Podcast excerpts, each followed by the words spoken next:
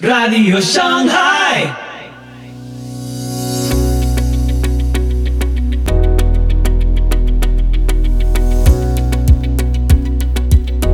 Muy buenos días, muy buenas tardes, muy buenas noches y muy bienvenidos a Radio Shanghai.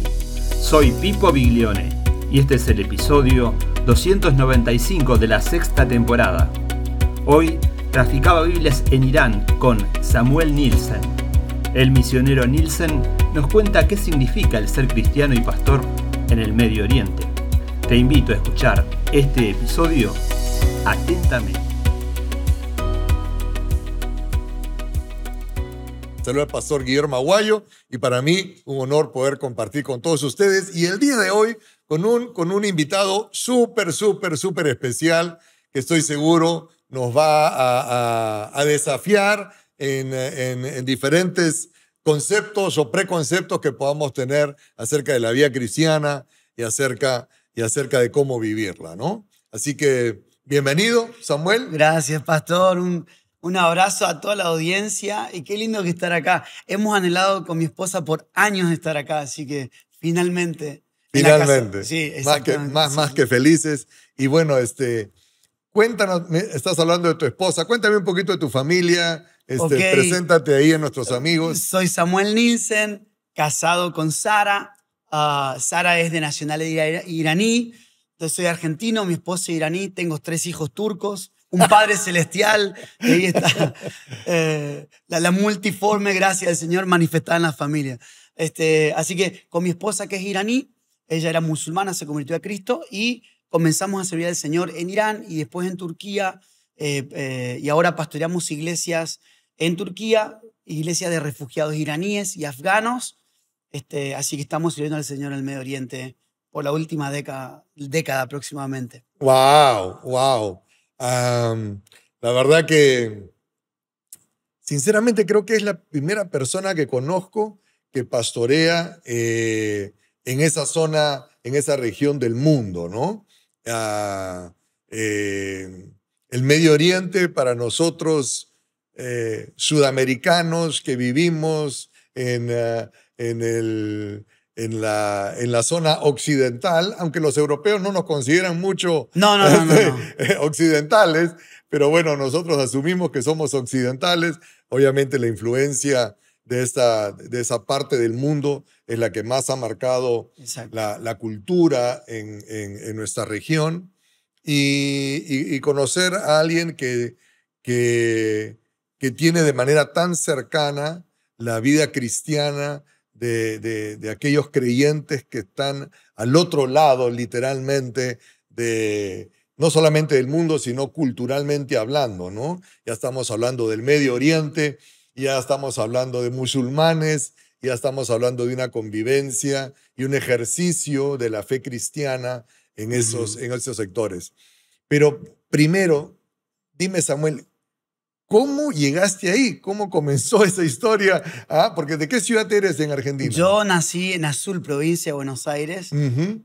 Y bueno, como mis pastores, mis padres eran pastores, nos mudamos muchas veces. Pero cómo llegué ahí, pastor, fue, fue más que nada por obediencia. Yo no, no sentí que tenía un llamado misionero. Fue en realidad más que nada por obediencia a mis pastores que ellos comenzaron a... Nuestra iglesia tiene, la iglesia con la que me congrego, mis pastores tienen un ministerio de intercesión y son, son personas que escuchan mucho a Dios. Entonces, Dios comenzó a hablarme de Irán, de Irán, de Irán por muchos lados. O sea, como que, ¿viste cuando Dios va eh, eh, Mm. acorralándote? Porque tú, tú ya estabas activo en el ministerio. Yo, yo ya era pastor, ya estaba trabajando en un ministerio, estaba trabajando fuera de mi país, en un ministerio que, que educaba líderes y, y músicos y directores de alabanza. Estaba en un ministerio bastante reconocido y mi posición en el ministerio era, era, era muy, muy buena. O sea, estaba trabajando muy bien. Era un ministerio que, que ofrecía mucho crecimiento ministerial. Pero bueno, y ya más o menos tú pensabas que por ahí iba a ser Sí, sí, tu sí, línea yo- de, de trabajo, tu Correcto. ejercicio ministerial. Correcto, yo me veía, me, me proyectaba en eso. Y de repente Dios comienza a hablarme de Irán, Irán, Irán, de la iglesia perseguida. Eh, y sin saber esto, mis pastores me llaman seriamente y dicen, Samuel, tenemos que hablar con vos. No, mira, no sabemos cómo decírtelo, no sabemos cómo lo vas a tomar, pero el Señor, cada vez que oramos por vos, nos está hablando de Irán. Yo, Ah. Entonces, "Quere- queremos que, que oremos juntos. Le digo, no, no, pastor, ya está. Dios me estuvo hablando a mí también. Oh. Entonces fue un tiempo de renunciar a un montón de cosas de seguridad que yo tenía. Eh, y, de este lado de Occidente, ser pastor, predicar en conferencias, viajar, es como que era algo que en, en mi carne había anhelado por un tiempo. Mm. Y lo había conseguido. El Señor me estaba pidiendo entregar todo eso, eh, la idolatría a mi ego, a mi yo, a mi ministerio, a- Claro, a, mi agenda y todo eso. Tal vez mi corazón no estaba preparado.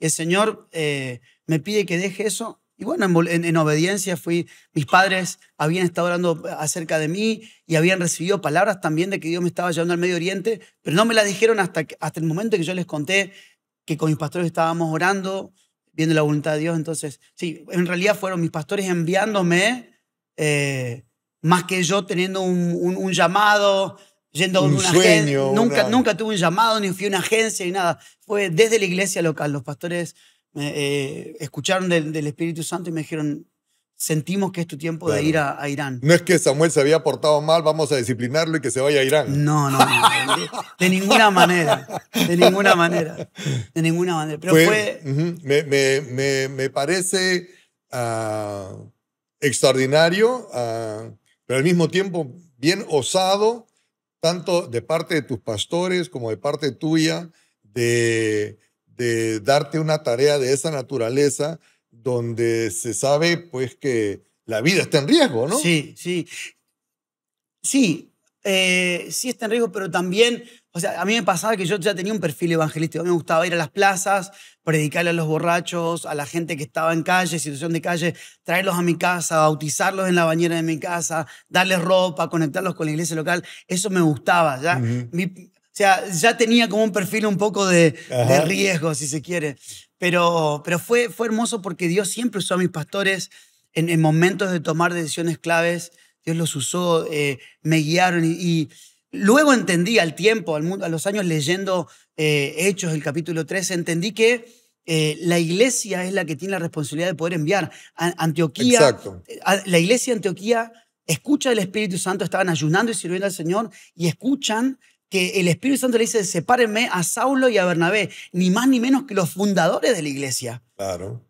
Y Dios Eh. manda, la iglesia de Antioquía manda a lo que más, lo más doloroso, o sea, Claro. mandó lo mejor que tenía. Claro, tal Entonces, cual. como nace de una iglesia local, como ya habían plantado una iglesia local, todo lo que hacen el resto de sus vidas es plantar iglesias. En Mm. Filipos, en Colosas, en Galacia, en, en a donde iban, plantaron iglesias porque fueron enviados de una iglesia local. Claro, de la iglesia local a plantar iglesias locales, reproduciendo desde donde tú saliste, ¿no? Exacto. Claro. Entonces yo creo que la iglesia local, lo entiendo hoy, y Mm. doy gracias porque, por mis pastores, por, por la sabiduría, pero ah, también, o sea, yo al, al- al haber nacido en una familia pastoral siempre entendí el principio de estar bajo autoridad, de no estar solo en el cuerpo, de estar acompañado, de estar cobijado. Mm. Y eso me ha salvado de muchas y me ha guiado en, en- y me ha, me ha hecho en avanzar. diferentes decisiones que has tomado, que has tenido que tomar en esta última década en, Sí. en una aventura de fe, ¿no? Sí, y, y- y- y me- ha cubierto con gracia. Mm. En los momentos que, que ha habido pecado, en los momentos que ha habido equivocaciones, en los momentos en que ha habido dudas, los, mis pastores me han ayudado, o sea, me han abrazado. Y que hubiera sido si yo no estaba, si estaba solo, si no, si no estaba acompañado, abrazado, si no tenía la, la- esa apertura para hablarle a alguien de mis pecados, de mi, de mi, de mi debilidad, Mm. la verdad es que ha sido una bendición para mí eh, estar dentro de la iglesia local, amar la iglesia local. Y justamente a mí me pasó que cuando fui enviado al Medio Oriente, sí, al principio el, el- el trabajo era traficar Biblias a países no alcanzados. Pero con el tiempo me di cuenta que el llamado era, era pastoral. Dios me había enviado en un momento específico para enviar Biblias, de, para llevar Biblias de contrabando, pero la necesidad de la iglesia, los musulmanes no querían una Biblia, quería alguien que, le- que les modele Que la les Biblia, enseñe. alguien que les muestre la Biblia. Y ahí es que, bueno, comenzamos a pagarle a traficantes de drogas para que lleven Biblias al Medio Oriente en nuestra cuenta. Ellos ya tenían todo el, el- el- La ruta, la ruta. la ruta del y nosotros tráfico. comenzamos a pastorear a la gente. Ya. Y, y mucha- muchos musulmanes eh, necesitan ver a Cristo a través nuestro, necesitan alguien que modele la Biblia con su economía, con su familia, con su conducta, en el diario vivir. Necesitan Exacto. Am, eh, por, por los testimonios que he escuchado de parte de ustedes, los hay muy poco de personas que, se, que están dispuestas a arriesgarse de creyentes a permanecer en un lugar, a justamente a modelar, a modelar eso de Mm. Cristo, ¿no? Y me imagino que a través no solamente de tus inicios, traficando Biblias y luego pastoreando de manera secreta primero allá en Irán, a la iglesia secreta, ustedes habrán visto al Dios de poder y de milagros hacer obras maravillosas, ¿no? Sí, sí, pastor, es verdad, es verdad. O sea, yo he visto milagros, pero cuando, cuando más oscura la tiniebla, más resalta la luz. Y, me ha tocado ver un montón de milagros. Por ejemplo, encontrarme algo que, era, que terminó siendo diario y que yo le pedía, Señor, yo no quiero que acostumbrarme a esto, a esto era escuchar testimonio de cómo musulmanes habían tenido un encuentro con Jesús personal. Jesús le hablaba, o sea, mi propia suegra y un montón de gente Mm. adorando a Alá se han encontrado con Jesús, que le dice, yo soy el camino, Que la verdad y la Jesús vida. se manifiesta muchas en veces. una visión. Muchas veces. O sueños con Jesús. Eso, Claro. eso ah, en un momento es como que la gente me lo contaba y, ah, sí, que bueno, ya lo oí un- tantas veces que, que no y, y- y el Espíritu me decía, hey, te- Oye, est- estás- esto no nos ocurre eh, claro, de este lado del de mundo. este lado. Eh, eso, o por ejemplo, en, en las épocas en que yo traficaba Biblias, oh, veía milagros, veía, veía a los policías literalmente confundidos cuando miraban las Biblias. eh, o les agarraba un choque de, de electricidad cuando agarraban las Biblias, o cuando venían policías y estaban a punto de abrir mi, mi, mi, mi- claro, ah, mi maleta, maleta, claro. eh, lo llamaba un jefe, tenían que irse a urgencia, me dejaban pasar, o sea, muchas cosas, o Dios confundía a los policías que estaban ahí, yo me podía ir, o sea, muchos milagros que no hay forma, o sea, no, no hay forma que esto sea una casualidad o que esto sea, eh, no sé, eh, era Dios No, era o Dios, nada, era Dios. eh, or- eh, orando por enfermos, eh, he visto, no es que Dios esté allá y acá no, acá, acá sí he visto, Claro. pero allá orando por musulmanes súper radicales y viendo cómo Dios los sanaba, es la un- cómo Dios los sana, porque esto pasa todos los días, o sea, pasa, pasa todo el tiempo. Me doy cuenta que, wow, ¿cuánto más nosotros necesitamos creer eh, a las palabras de ustedes oren y yo lo voy a hacer? Y, y- y sí, he visto tantos milagros que, wow, me siento privilegiado, estoy Claro, como, eh, claro. me siento privilegiado. Eh, cuando uno lee el Antiguo Testamento, pues a, a ese, a ese Jehová, Rafa, Jiré, este, esos milagros de, murallas que caen, eh, eh, mares que se abren, ríos que se detienen, eh, enemigos que se confunden. Y, y- a veces uno los lee y dice, wow, qué espectacular, qué tremendo, ¿no? Ah, eh, estas ah, eh, proezas extraordinarias que ha hecho Dios por, por, por su pueblo. Y luego cuando uno, por lo menos lo que me pasa a mí, cuando ya yo aterrizo, entre comillas, a mi vida cotidiana, eh, estoy esperando el milagro, los milagros de Dios, digamos, en, en una provisión económica tal vez, o en, o en alguna sanidad milagrosa, pero, pero como que en, el, en la capacidad que tenemos, en la bondad de Dios en esta parte del mundo, de poder agenciarnos para nuestras diferentes necesidades, a veces perdemos la mirada de ese Dios poderoso que quiere Mm. hacer proezas y milagros, ¿no? Mm. Sí, pastor. Yo creo que todo, todo, vemos a Moisés, vemos a David, vemos a Abraham en extremos. Mm, Yo creo que son en, en los extremos a donde más podemos ver la manifiesta mano de Dios. Mientras estemos en la orilla, en, la- en nuestra zona de confort, manejando nuestra economía, nuestras fuerzas, manejando nuestro ministerio, manejando todo, muy probablemente veamos a un Jesús calmando el agua. Pero es Claro. quien está en transición, quien, quien se mete en una barca en medio de la noche, quien, quien tiene una visión, quien va a pasar a un lado, quien ve las manifestaciones. O sea, mientras Israel estuvo 400 años ujú. trabajando para el faraón sin, sin decir ni A, no había milagro, no, no se muestra ningún milagro en los 400 años. Pero cuando quieren salir de ahí es cuando comienza a manifestarse la gloria de Dios. Y yo creo que muchas veces nosotros huimos al sufrimiento, huimos eh, a los extremos y, y, perdón, a mí me encanta estar en los extremos porque cuando más veo a Dios. O sea, Mm. mu- muy, muy pocas veces, o sea, o estamos, tratamos de tener una vida tan cómoda, Claro, tan sí. ordenada, que eh, eh, el Señor O, nos o tan "O- controlado, todo bajo control. ¿no? Claro, entonces, orden, el, el orden está bien, pero Sí, sí, el claro. control, Mm. eh, no vamos a ver a Dios en eso. O sea, Mm. es muy, hay muy poco margen para que Dios opere. Claro. Pero si Dios te dice, bueno, quiero que abras un hogar de niños eh, en aquel lugar y, y no tienes recursos, no tienes contacto y comienzas a avanzar en fe, wow, te vas a maravillar porque van a, van a salir los, los contactos, van a salir los- las finanzas, va a ver la gloria de Dios porque la gloria, lo- los milagros y, y las señales van a seguir a los que creen. Pero si los que creen están estáticos, Claro. no va a haber nada. O sea, tiene que haber un avanzar. Y Jesús nos dijo, Pastor, yo creo que una iglesia que no entiende la gran comisión se está perdiendo tantos milagros porque la- los milagros son para respaldar la gran comisión. Claro. Id y hacer discípulos. O sea, fue lo, lo más importante. Jesús estuvo tres años y medio en la tierra y lo más importante de todo, lo último, el, el- el- cerrando ya la conclusión de todo, es que vayan y hagan discípulos a todas las naciones. Enséñenles, bautícenles. Y ahí en ese mover. Y en es ese que mover ahí de, Vamos ir. a ver las Y manifestaciones. mucha gente está orando, ay Señor, ¿tendré que ir o no tendré? Yo creo que la iglesia tiene que orar para ver si tiene que quedarse, porque el ir ya no fue com- co- comandado. Claro. Entonces, mientras uno avanza, mientras uno eh, se mete en la política, se mete en los deportes, se mete en el arte, Claro, indistintamente Sí, en, sí, en o- cuál, cuál sea su oficio, su profesión, no necesariamente es, es ir a donde tú estás, allá, Claro. a pastorear. No, no, no. Pero en, en- en- en- en- en ese lugar donde Dios te puso, Sí. con esa profesión y ese oficio que tú tienes. exactamente. Ahí uno puede arriesgar, jugársela Sí. y ahí ver al Algo Dios, para el reino, al Dios de, lo- de los poderes, de lo extraordinario, de lo Parar nuestra vida, orar por alguien mientras com- com- compras un café, pagarle el café al que, viene, al que viene atrás, luego orarle, dar una palabra.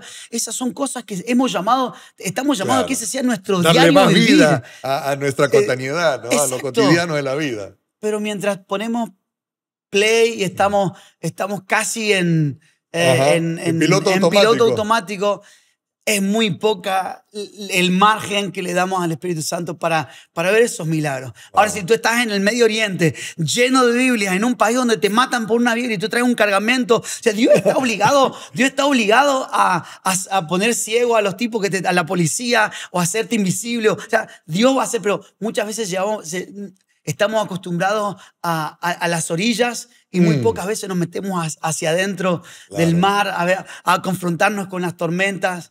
Pero bueno, Wow. cada uno vive como... Claro, exacto. Exacto. Pero es bueno animarnos. Exacto, Animarnos a exacto. salir, a, sila- a salir de estos lugares de comodidad, arriesgarlo un poco y en ese arriesgar, o arriesgarlo mucho, Sí. pero y en ese arriesgar es que vamos a, a seguir experimentando y viendo a ese Dios de, Sí. de, de- de hazañas Exacto. extraordinarias. Sí, ¿no? sí, sí. Ahora, ah, me compartías que, que eh, la Biblia obviamente es, es, un, es un tesoro ah, extraordinario ah, y valiosísimo en estos países del Medio Oriente, ¿no?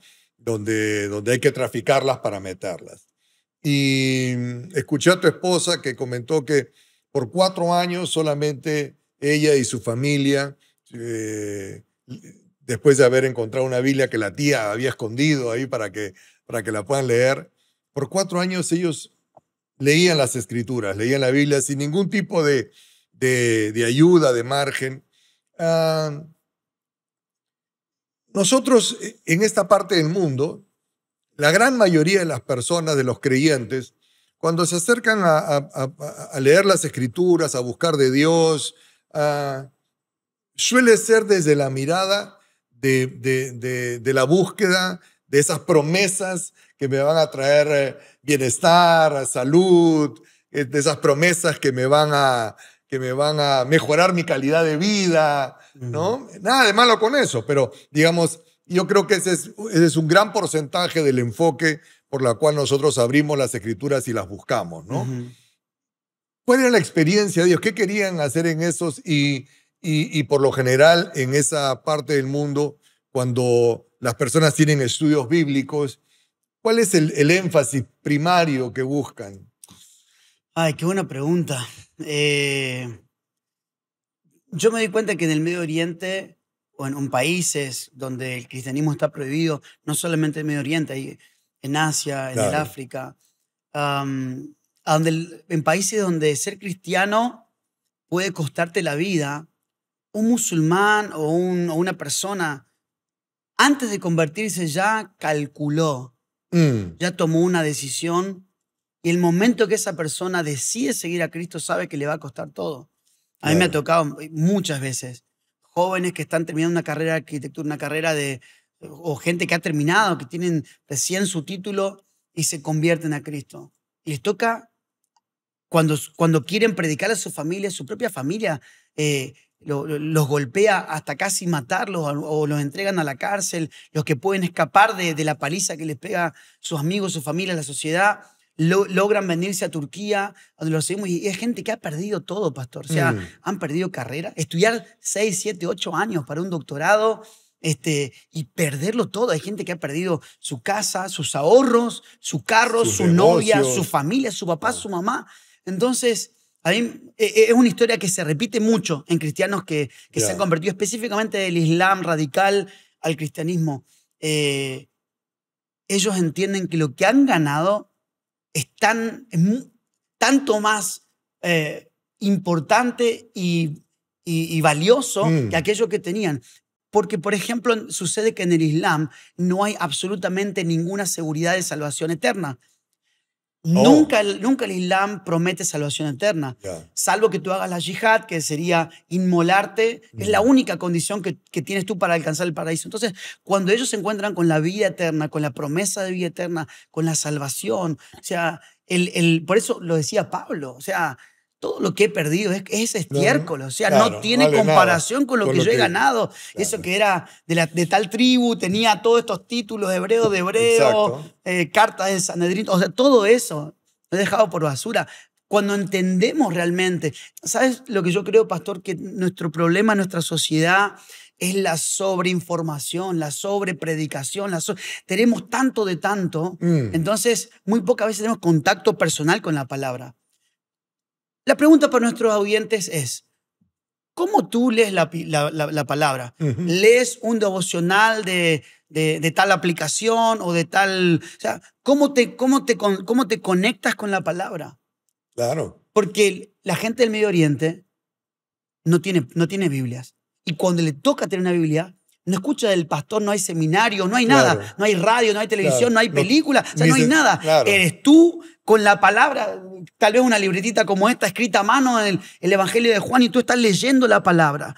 Y eres tú meditando esa palabra porque te tienes cuatro, cinco, seis meses solamente el capítulo 1 y 2 de Marcos y tú te lees eso, te lo memorizas otra hasta que otra. tengan la oportunidad de que otra palabra te venga. Entonces Mm. están obligados de cierta manera y no tienen otra opción. Entonces ellos van a leer este- estos dos capítulos por cinco, seis, siete meses hasta que otro hermano termine de mo- memorizarse Corintios y se lo pase.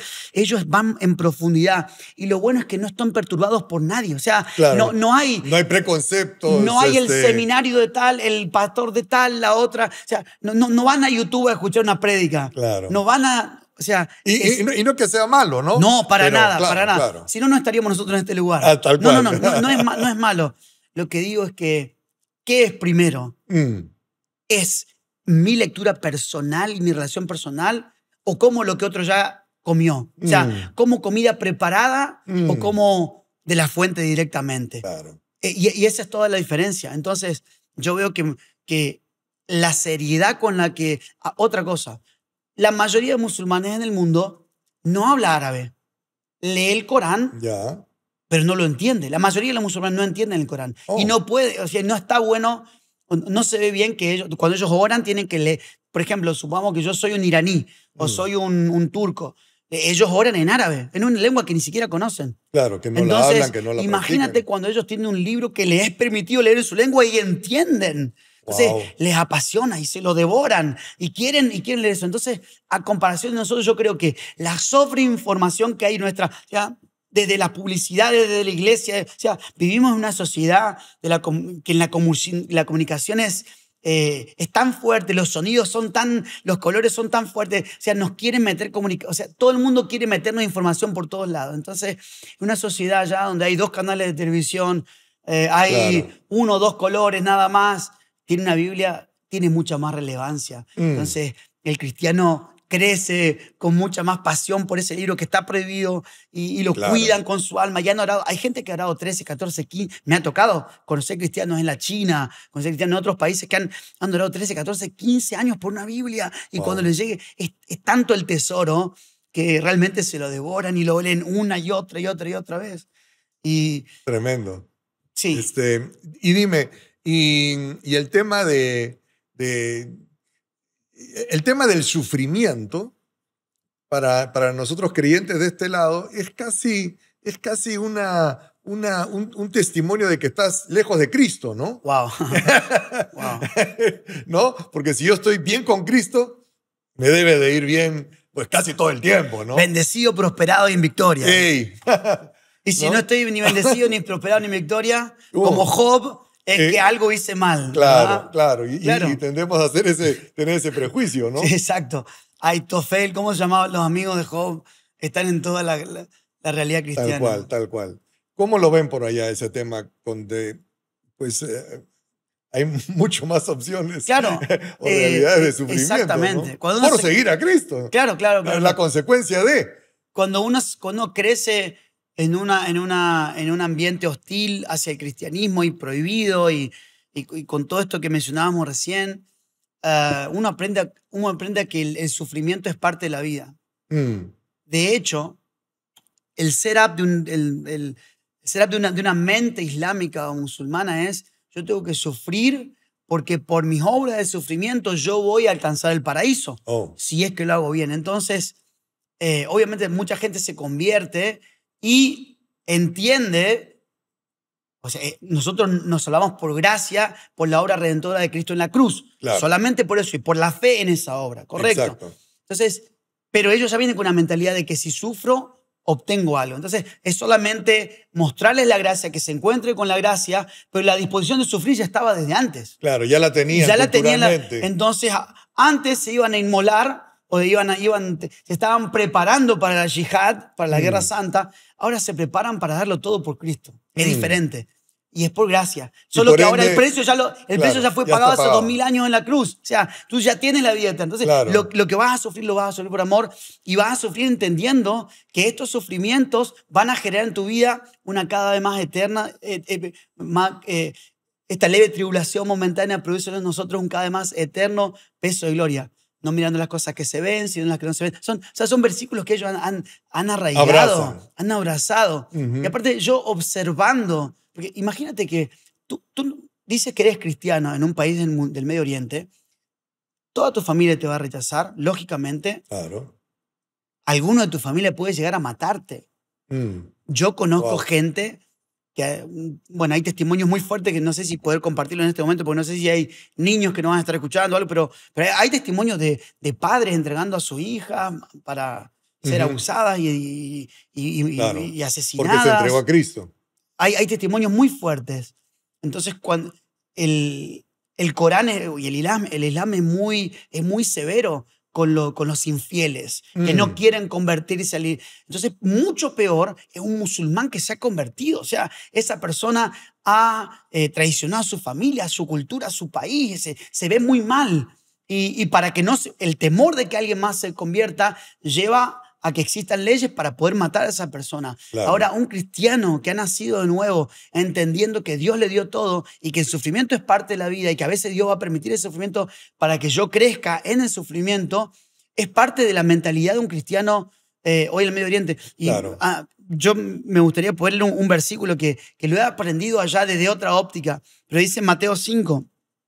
Bienaventurados los que padecen persecución por causa de la justicia, porque de ellos es el reino de los cielos. Bienaventurados sois cuando por mi causa os vituperan y os persigan y digan toda clase de mal en contra de vosotros mintiendo. Gozaos y alegraos en medio del sufrimiento, ¿verdad? Gozaos y alegrados porque vuestro galardón es grande en los cielos, porque así persiguieron los profetas que fueron antes de vosotros. Y lo que pasa cuando uno está persiguiendo, imagínate, alguien está, te está corriendo porque te quiere matar. El sistema humano, el sistema... Eh, nuestro cuerpo está diseñado para enfocarse en medio de la persecución. Cuando yo estoy persiguiendo, mis, mis ojos, se, las retinas se dilatan, mi corazón irriga mucha más sangre. Estoy preparado para enfocarme en el lugar hacia donde quiero. eh, Estoy, estoy tratando de buscar la salida, de buscar. Claro. eh, por eso decía la escritura, puesto los ojos en, en- en Jesús, el autor y el consumador. O sea, alguien que está siendo perseguido no está, yo, Señor, dame mi, dame mi ministerio, Señor, dame mi compañera, Señor, dame, Señor, dame, dame, dame. ¿Cuándo me van a dejar predicar? ¿Cuándo me van a dejar tocar en la alabanza? ¿Cuándo me van a...? ¿Cuándo? O sea, uno cuando está siendo perseguido está enfocado en Cristo, en Él. Y, y a mí lo que me encanta de la teología de la, de la iglesia perseguida es Cristo. Es una teología cristocéntrica. Y la forma de predicar es cristocéntrica. Mm. Porque, por ejemplo, una de las formas en, en las que nosotros predicamos allá el Evangelio es una forma predicamos el arrepentimiento de pecados. O sea, la única forma que Jesús nos enseñó a predicar es arrepiéntanse. Ahora, muchas veces malinterpretamos el eh, predicar a tiempo y fuera de tiempo. Eso se le dijo Pablo al- al- a Timoteo, el pastor de, de Éfeso, le dijo a los, a los que son cristianos, a los, que, a los de la iglesia, háblales, exhórtalos a tiempo y fuera de tiempo, Claro. no a los inconversos. No. Entonces Juan Bautista, por ejemplo, no iba a la casa de la gente a tocarle la puerta y decirle, generación de víboras, arrepiéntanse. Él se retiraba al desierto y a quienes venían a escucharlo, él les hablaba de arrepentimiento porque querían escucharlo. Porque querían Porque se, escuchar. se- se iban al desierto a escucharlo. Entonces su corazón estaba preparado para escuchar el arrepentimiento.